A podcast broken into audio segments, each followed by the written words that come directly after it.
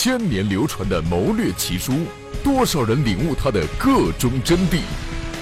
妇孺皆知的兵法经典，谁能真正的让它深入浅出？战争迷中迷重磅推出系列节目，集各路大家之所长，生动解析战争中的三十六计。金玉谈公策，借以擒劫贼；鱼蛇海间笑，羊虎逃三阁。树暗走痴故，俯空苦远客。屋梁有美诗。击魏连伐国，这是三十六计的记名诗。记下了这首诗，就能记住三十六计。三十六计不仅在中国广为流传，而且在外国也引起了不小的影响。外国的各界人士都非常重视三十六计，给三十六计。很高的评价。人力军事科学院研究员，中国孙子兵法研究会副会长兼秘书长，从事中国历代军事思想、军事史研究二十余年。在这一系列中，任教授将全面系统的为大家讲解三十六计中的韬略奥妙。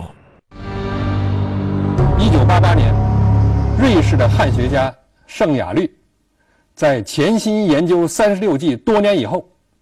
出版了一本书，叫做《平常和非常时期的技巧》，第一次将三十六计介绍给西方的读者。这本书出版以后呢，先后被译成了近十种文字，在西方引起了震动。一九九一年，法国的汉学家基歇尔又将三十六计翻译成法文。法国海军上将拉克斯特专门撰写文章，发表在《费加罗报》上，来推荐这本书。他说：“三十六计啊，是一本小百科全书。它系统、深入而又生动的描绘了轨道的迷宫。他认为，三十六计中的方法和谋略。”用以指导他们在这个错综复杂的世界上的行动路线。今天，我们就进入三十六计中的第三十五计——连环计。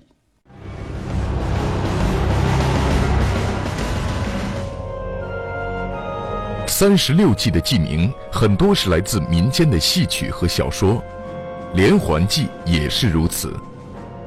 早在元代就有一出杂剧，名为《锦玉堂美女连环计》，点出了连环计的名称。明代也有《连环计传奇》。而在战争史上，最为知名的则是《三国演义》中挑师连环的故事。《三国演义》第八回“王司徒巧使连环计”中，王允为离间董卓和吕布的关系，将绝色女子貂蝉。先许给吕布为妻，后送给董卓为妾，搞得两个人为争夺一个女子反目成仇，大打出手，最后以吕布手刃董卓而告终。将多兵众，不可以敌，使其自累，以杀其势，再失终极，成天重也。这就是连环计的结语。我们来分析一下它的含义。此句话中，“累”指拖累、牵累；“杀”指减弱、削弱；“势”指声势、势力。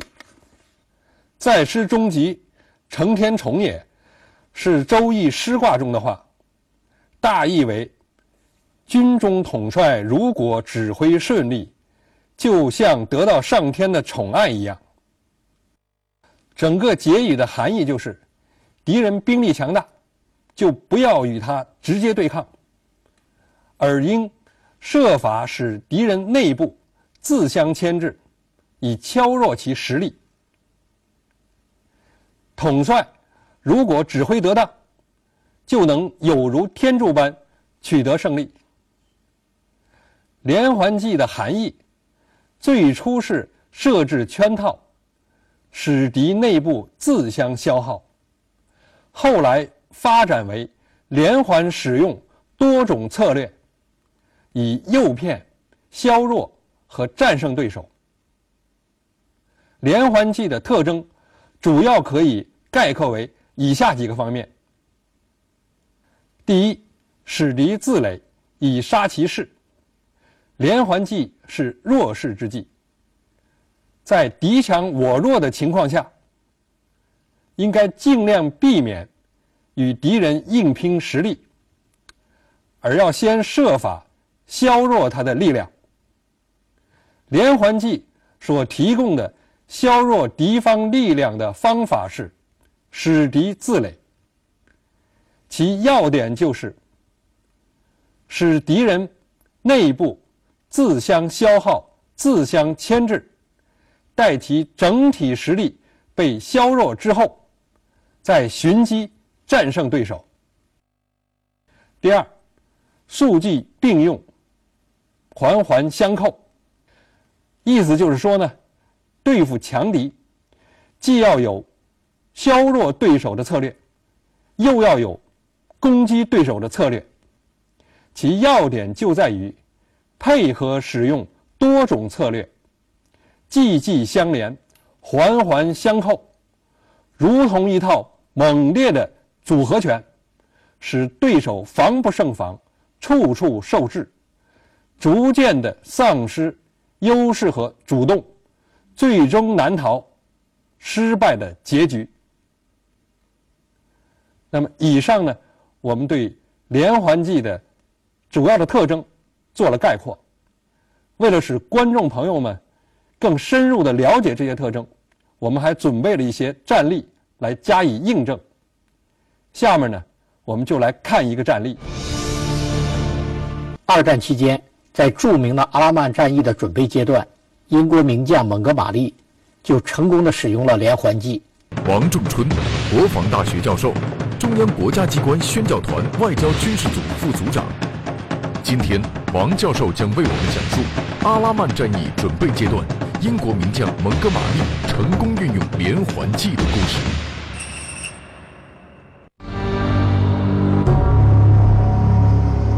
一九四二年夏末，由于苏德战场吃紧，德军不得不将大量的部队和装备运往东线，致使北非战场得不到技术兵器和装备的及时补充和供给。许多作战师团兵员也严重缺额，而盟军则不断增强北非和地中海地区的军事力量，北非战场开始出现转机。正在此时，蒙哥马利走马上任，担任了英军第八集团军司令。蒙哥马利踌躇满志，又得到了兵力和兵器的不断补充和增强，遂决定。英军于十月下旬月圆时分，从阿拉曼发动大规模的进攻行动，旨在一举突破德意的防线，而后迅速向西挺进，配合即将在北非登陆的美英联军行动，并进而将德意志军队全部逐出北非。为了确保战役的顺利展开，在战役准备的几个月中。蒙哥马利费尽心机，为自己的老对手隆美尔精心设计了连环套。首先是以虚假的情报呢，诱骗隆美尔出击。一九四二年八月十号，英军呢在尼罗河上的一个游艇上，抓捕并策反了德国驻北非的一个间谍组织康多尔小组的负责人约翰·呃厄普勒，及其同伙。这个康多尔小组啊，在过去的几个月间，为德军提供了许多有价值的情报，深得隆美尔的信任。这时呢，正在开罗访问的英国首相丘吉尔，亲自提审了，呃，约翰·俄普勒，并在提审中呢，答应承诺他呢免其一死。这使得这个，呃，俄普勒呢向英军交代了一切，特别是他们用作通信用的。特殊编制的密电码。随后，蒙哥马利呢指派英国伦敦监督处中东特派组的指挥官克拉克上校呢，以康多尔小组的名义，连续向隆美尔派发两封电文。呃，电报称呢，呃，英军正在北非阿拉曼战线的最南端阿拉姆，呃，哈拉法这个山岭地区呢，组织抵抗，组织防御，但是呢，防御力量十分薄弱。如果德军呢发起突击，很可能很快突破英军的防线。在隆美尔对这两份电报深信不疑的基础上呢，蒙哥马利又使出了第二招，就是用虚假的地图，使得德军误入歧途。蒙哥马利先是呢，指令一个绘图员绘制了一份虚假的地图，将原是一片沙漠的地方呢，标注成便于装甲坦克部队行进的硬地。之后呢，他指派自己的参谋长设法将这份地图呢送到德国人手中。呃，他的参谋长呢，就是呃，利用了一个被抓捕的德军士兵，叫史密斯。他将这份假的地虚假的地图呢，放在了这名德军士兵史密斯的口袋里，并让他驾驶一辆侦察车前往德军的阵地。其实这辆侦察车上呢，暗藏了一个炸弹。当德军发现了这个侦察车的时候呢，这辆车辆突然爆炸。德军后来在爆炸车辆的旁边找到了。史密斯的尸体，并在他的口袋里呢，呃，发现了这个地图，交到隆美尔手上之后呢，隆美尔如获至宝。随后的事实证明，隆美尔果然中了蒙哥马利的连环计。一九四二年八月三十日夜，隆美尔下达了进攻命令，想用突然袭击一举突破英军防线。但是，德军出发不久，就遇到了英军的一个新雷区。隆美尔立即命令工兵排雷，但此时空中突然出现了英军飞机，投下的照明弹将大地照得如同白昼，紧接着就是猛烈的轰炸。德军费了九牛二虎之力，挣扎着过了雷区。三十一日凌晨，德国和英国的装甲部队展开了激烈的交战，在战斗中呢，隆美尔才吃惊地发现，原来他以为的一个。英军装甲师现在突然变成了三个，但是此时他已经别无选择，只能指挥部队硬着头皮前进。那么地图上的硬地呢？现在也逐渐变成了沙漠，几百辆坦克、装甲车、卡车，不得不在原本认为是一片硬地的沙漠上呢，东倒西歪的挣扎着前进。这个时候呢，英军的空军、航空兵，呃，不停的从早到晚实施猛烈的轰炸，呃。德军伤亡的报告呢，也不断的送到了隆美尔的手里。一九四二年十月二十三日夜，随着蒙哥马利的一声令下，阿拉曼战役正式打响。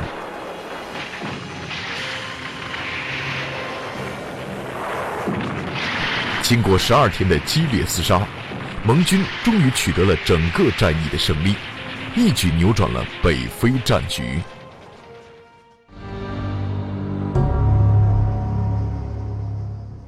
看完上面一个战例，我们将它的具体内容和我们前面概括的几个特征来对应一下。在阿拉曼战役中，蒙哥马利对德军所实施的一系列的计策，很明显的体现了连环计环环相扣、计计相连的特点。首先，英军利用策反德国驻北非的情报组织康多尔小组的这个契机，来向德国方面传递了一系列的虚假信息，主动示弱，隐藏实力，诱使德军将进攻的方向选择在阿拉曼防线的南端。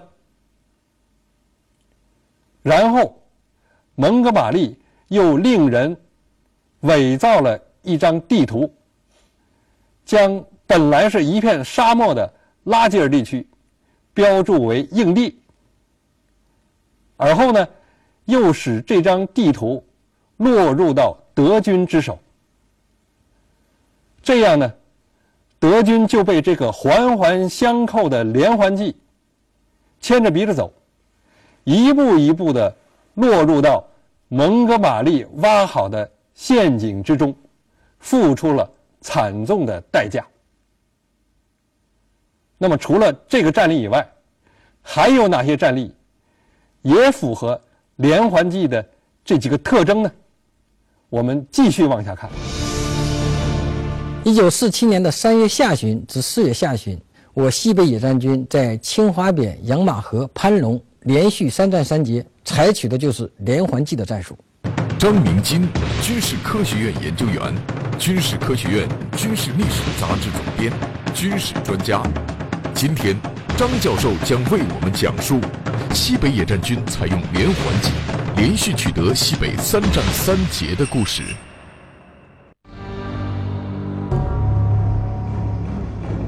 一九四七年三月十八日，中共中央和解放军总部主动撤离延安后，西北野战军在毛主席的亲自指挥下，利用敌军的骄横心理和陕北的有利地形及良好的群众基础，在三月十九日至四月中旬，先后运用诱敌生疑、引蛇出洞、声东击西的兵法谋略，环环相扣、季季相连。创造了我军战史上著名的西北三战三捷。呃，三月十九日，胡宗南带领部队进占了延安，开始急于寻找我军主力进行决战。为了诱敌生疑，我军派出一个营，佯作掩护主力部队进行转移，与胡宗南的部队啊保持一定距离的接触，向延安西北的安寨方向怯战怯退。但是胡宗南也不是一个轻易上当的人，他为了判明我军的主力在哪里，开始采用了无线电，嗯，侦察的手段，嗯，侦查我军主力到底在什么地方。为了使胡宗南进一步上当受骗，我军将六个旅的无线电电台全部集中配属给杨作掩护的这个营，并且不断频繁地发射无线电的电波。哎，这一招啊比较灵。胡宗南通过无线电波的侦查，因为。我军杨作掩护的这个营就是我军主力转移的方向，开始集中了五个旅进行了跟踪追击。我军抓住的这个战机，为了在运动中调动和歼灭敌人，在安寨西北的青花点设立了一个伏击圈。青化边大捷后，胡宗南才发现上当，急忙从安塞掉头东进，为牵制敌人，我军主力。故意转移到敌军重兵把守的盘龙附近休整，为给主力部队歼敌创造条件，我军以三五八旅冒充主力牵制敌人，在白天行军，故意将行军队形拉得很长，并专走大路和山岗。敌人通过飞机侦察，果然把三五八旅当成了我军主力，并调集主力部队加紧追赶。决心与我军决一死战。敌军主力被我三五八旅牵着鼻子走了四百多里之后，来到了瓦窑堡附近。这时候，由于敌军呢连续行军，给养又供养不上，非常疲劳。同时，他也发现他跟踪追击的这个三五八旅啊，并不是我军的主力。于是，敌军的主力部队啊，就撤回了潘龙和青花扁，而留下了第幺三五旅。孤军固守在马腰堡，这个时候，我军并没有采取硬攻的方式歼灭敌幺三五旅，呃，向马腰堡进行攻击作战，而是采用了引蛇出洞的方法，故意暴露了我军主力部队动动向。结果，胡宗南发现我军的动向之后，又开始集中了九个旅的兵力，向我主力部队压了过来，同时呢，命令第幺三五旅从马窑堡南下阻击我军的主力部队。企图采用南北夹击的方式与我军的主力进行决战。我军抓住的这个战机啊，就在养马河附近又设立了一个伏击圈，把第三幺三五旅四千一百多人全部歼灭。青化边、养马河战役胜利后，我军急需进行后勤补充，而盘龙是敌人的补给基地，驻有大量物资。但有十几万大军把守，要打盘龙，就必须将驻守盘龙外围的敌人主力引走。于是，我军又采取声东击西的战术，以少量兵力将敌人向盘龙以北的方向吸引。并抽出部分兵力在绥德、米脂等渡口白天渡过黄河，晚上再渡回来，摆出主力东渡黄河的态势，以迷惑敌人。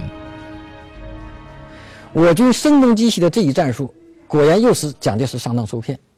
蒋介石在四月二十六号给胡宗南下了一道命令，让胡宗南集中十个旅的部兵力啊，向绥德急速开进。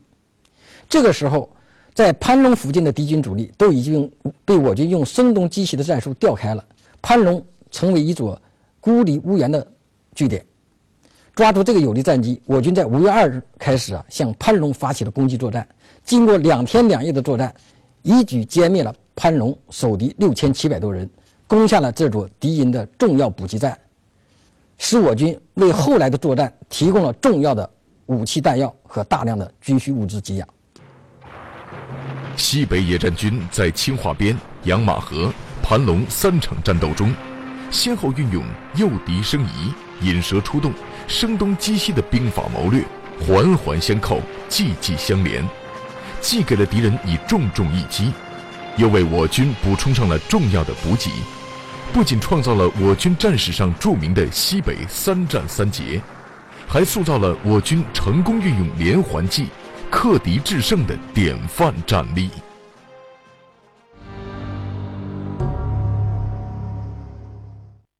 看完上面一个战例，我们把它的内容和我们前面概括的几个特征来对应一下。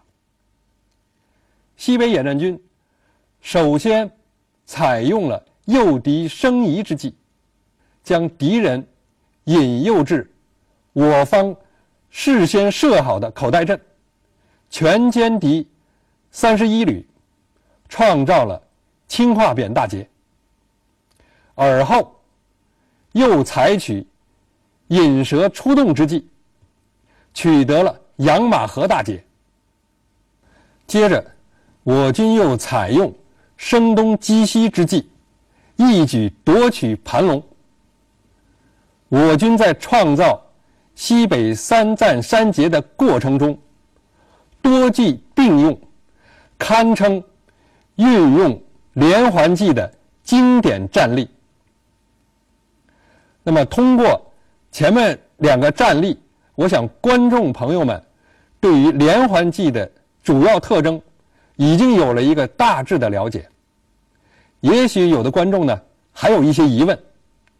我们设立了一个互动的环节，来专门回答观众朋友们提出的问题。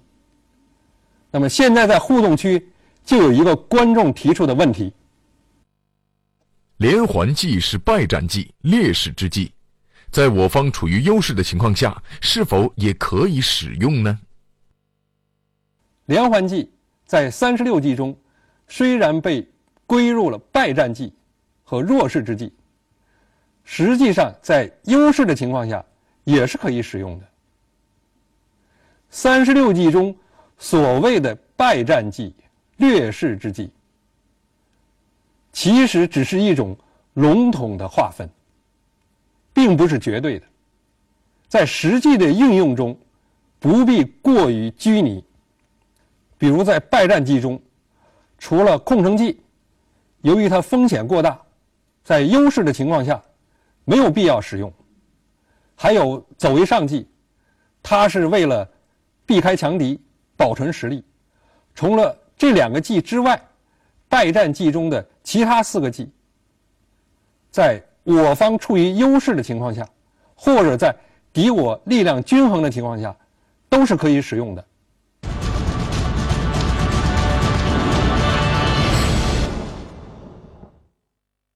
概括说来，连环计的内涵呢，有一个发展的过程。起初是指使敌自垒，就是运用谋略，在敌人的内部造成一种自相牵制的局面。后来这个意思有所发展，主要是指多种谋略配合使用，环环相扣。构成一条谋略链，这就比单一使用某一策略效果更好，同时呢也是难度更大，要求更高，它体现了谋略运用所达到的一个更高的层次。那么，在战争实践之中，连环运用多种策略的情况是很多的。那么最后呢，让我们再来看一看，还有哪些经典的战例运用了连环计。一九四二年六月，斯大林格勒保卫战正在艰苦地进行着，德军集结重兵向斯大林格勒发动猛烈进攻，试图夺取这一战略要地。此时，在距斯大林格勒四百公里的沃隆涅什，苏联名将瓦杜丁率部坚守，与德军形成了焦灼对峙的状态。瓦杜丁认识到。必须采取办法，吸引更多的德军到沃隆涅什方向上来，以缓解斯大林格勒的压力。他决定变守为攻，以主动积极的进攻来调动敌人。于是，瓦杜丁命令飞机每晚飞临德军阵地上空实施轰炸。一到凌晨，苏军的大炮就开始炮轰，搞得德军守军疲惫不堪，十分紧张。瓦杜丁还组织了多次猛烈的阵地进攻，使德军搞不清当面苏军的作战意图，担心苏军要发动战略性行动，不得不从斯大林格勒抽调了大量部队，来防范瓦杜丁将要发动的大规模进攻。在这个战例中，瓦杜丁连环使用了多个计策：一是反客为主，以积极主动的进攻行动。改变被动的防御局面，二是打草惊蛇，有意惊扰德军；三是以逸待劳，以连续的轰炸和炮击，使敌一直处于惊恐和紧张之中，身心疲惫；四是围魏救赵，迫使德军抽调大量部队到卧龙涅什，实现了减轻德军对斯大林格勒进攻压力的目的。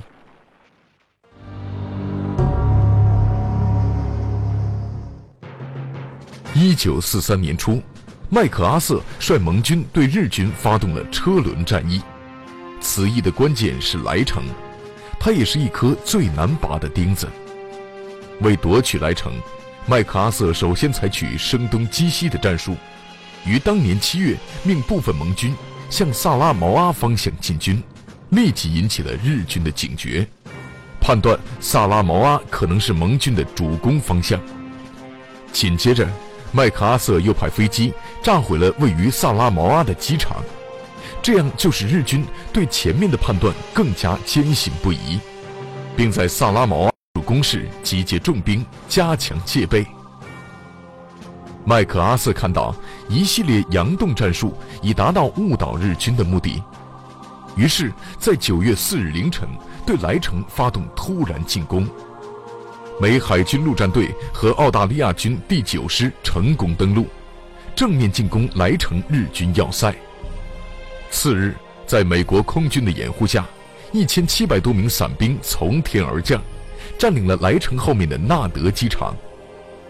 九月十日，占领机场的盟军从背后向莱城发起进攻，莱城日军守军腹背受敌，陷入绝境。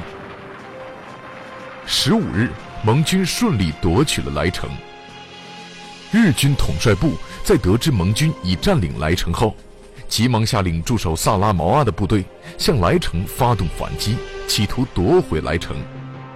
这时，麦克阿瑟又乘虚而入，顺手牵羊，轻而易举地占领了萨拉毛阿。此役中，麦克阿瑟的连环计如同一连串漂亮的组合拳，虚虚实实，环环相扣。打得日军晕头转向、手忙脚乱、顾此失彼，最后不得不接受失败的结局。